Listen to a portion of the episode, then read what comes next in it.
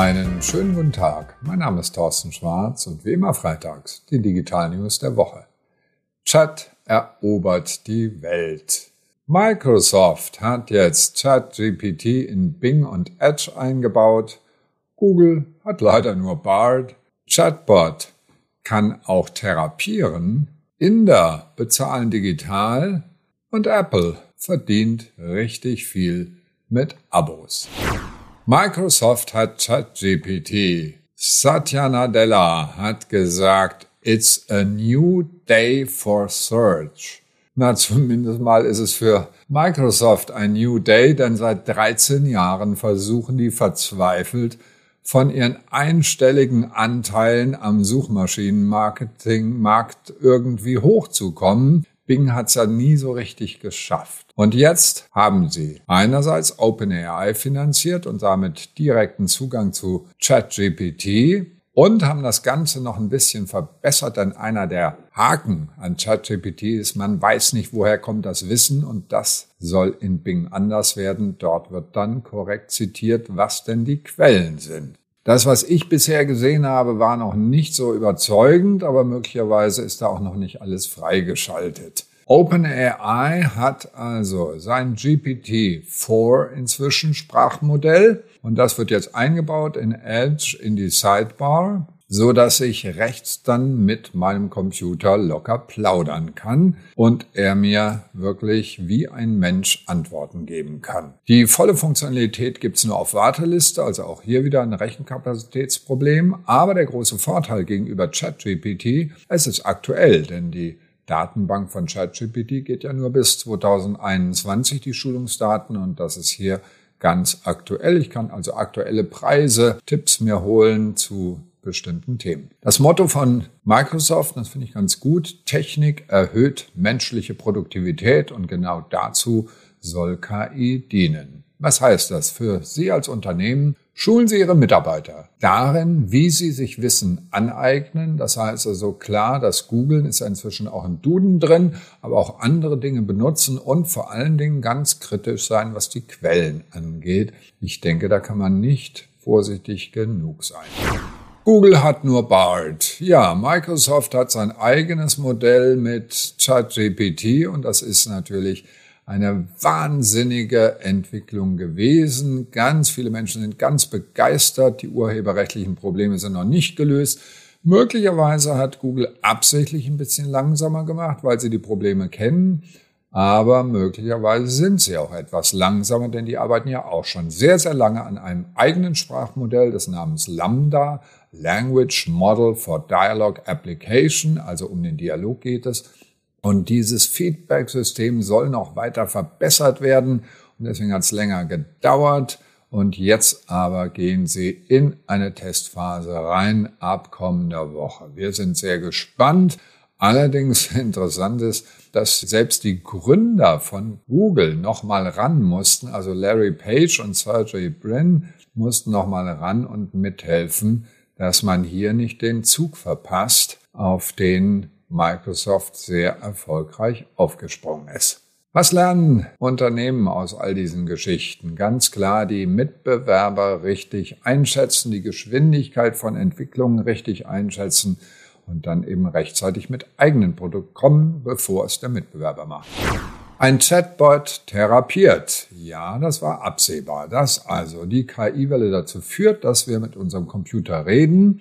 Und es gibt einen solchen Chatbot, der heißt Replika, ein empathischer virtueller Freund, wie ihn die Gründerin Eugenia Kudia aus San Francisco genannt hat. Die hat das Ding entwickelt, nachdem ihr Freund bei einem Autounfall gestorben ist und sie dann weiter mit ihm reden wollte, sich mit ihm austauschen wollte und dann hat sie ihn in eine KI gepackt sozusagen. Das wiederum ist in San Francisco in Ordnung, nicht unbedingt in der EU, denn dazu muss ich dem virtuellen Freund ganz, ganz viel verraten. Und das sind persönliche Daten und die italienische Datenschutzbehörde hat jetzt Alarm geschlagen und gesagt, nein, Replika darf hier nicht betrieben werden, denn es gibt minderjährige und psychisch labile Menschen, die können durchaus hier mehr Schaden als Nutzen daraus ziehen. Und laut Datenschutzgrundverordnung drohen jetzt 20 Millionen Strafe, wenn das System weiter in Italien betrieben wird und wir sind sehr gespannt, wie sich das insgesamt in der EU ausrechnen wird. Was heißt das jetzt für Unternehmen?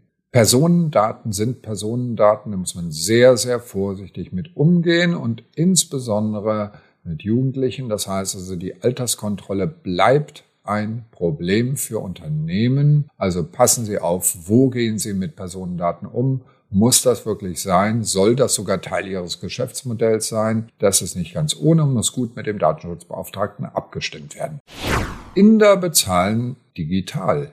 Ja, was wir von den Chinesen kennen, dass sie nämlich WeChat Pay und Alipay begeistert nutzen und überhaupt keine Kreditkarten brauchen. Ach so, von normalem Geld rede ich gar nicht mehr. Das ist sowieso Schnee von gestern, außer bei uns Deutschen natürlich. So, und jetzt kommen die Inder. Und dort gibt es, Sie kennen das ja, die Inder sind ein bisschen vorsichtig, was chinesische Anwendungen angeht, aus sehr gutem Grund. Wir haben es ja eben gerade gehört. Daten sammeln, Daten sammeln, ja. Und in Indien hat die National Payments Corporation einen Standard eingeführt, UPI, Unified Payments Interface, mit dem dann Unternehmen digital, wie zum Beispiel P-Phone, die das Ganze jetzt anbieten und wo ich dann auch im Ausland, also nicht nur im Inland, sondern auch im Ausland bezahlen kann. In den Emiraten geht es, in Dubai also, in Singapur, in Mauritius, im Nepal können Inder problemlos schon bezahlen. Das Unternehmen ist inzwischen 12 Milliarden wert. Ich bin sehr gespannt, was sich da in den Emerging Markets auftut. Ein Freund hat mir gerade begeistert erzählt, er kommt aus Ägypten und war in Russland. In Russland werden amerikanische, also die üblichen Kreditkarten nicht mehr akzeptiert und er war ganz begeistert, dass er mit seiner ägyptischen Kreditkarte mit ägyptischen Funden direkt in Rubel bezahlen konnte. Und genauso sind die Russen begeistert, dass sie jetzt in Ägypten direkt bezahlen können. Und das wird weltweit immer weitergehen dass wir auch wegkommen von den Kreditkarten und hinkommen zu anderen Zahlungssystemen. Was heißt das für Sie als Unternehmen? Vereinfachen Sie die Zahlungen, machen Sie es den Menschen möglichst leicht, ihr Geld loszuwerden. Apple verdient mit Abos. Wir waren gerade beim Thema Geld verdienen und die beste Art, Geld zu verdienen, ist mit sogenannten Paid Subscriptions, also mit Abo-Modellen, wo das Geld automatisch abgebucht wird.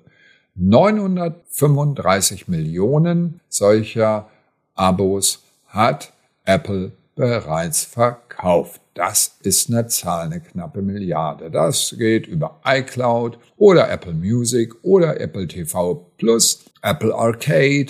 Dann gibt es Apple, Apple News Plus und Apple Fitness Plus. Also immer Basis gratis, um Reichweite zu erzeugen, plus mit besonderen Features und Apple One und natürlich auch Apple Pay. Da muss man ein bisschen aufpassen. Die dürfen nicht Monopolstellung kriegen. Wir haben es ja eben gerade gehört aus Indien. Und mit all diesen Diensten macht Apple inzwischen 21 Milliarden Umsatz. Was heißt das für Sie als Unternehmen? Entwickeln Sie Abo-Dienste, in denen Kunden einen besonderen Nutzen bekommen und dafür gerne auch einen monatlichen Obolus zahlen, Amazon macht das ja vor, ja. Der Nutzen ist, dass es schneller geliefert wird und dafür sind Menschen bereit, auch jährlich Geld zu bezahlen. Und eine Sache noch, die Sie sich bitte hinter die Ohren schreiben. Ein solcher Dienst muss einfach zu kündigen sein. Es gibt ganz viele Beschwerden von deutschen Kunden, deutschen Unternehmen gegenüber, die es wahnsinnig schwierig machen, aus dem Abo-Vertrag wieder auszusteigen. Das muss einfach gehen. Das waren Sie schon wieder. Und zur Digital News der Woche alle Details und die Videos natürlich zum Anklicken wie immer per E-Mail auf tschwarz.de. Ein schönes Wochenende und bleiben Sie gesund.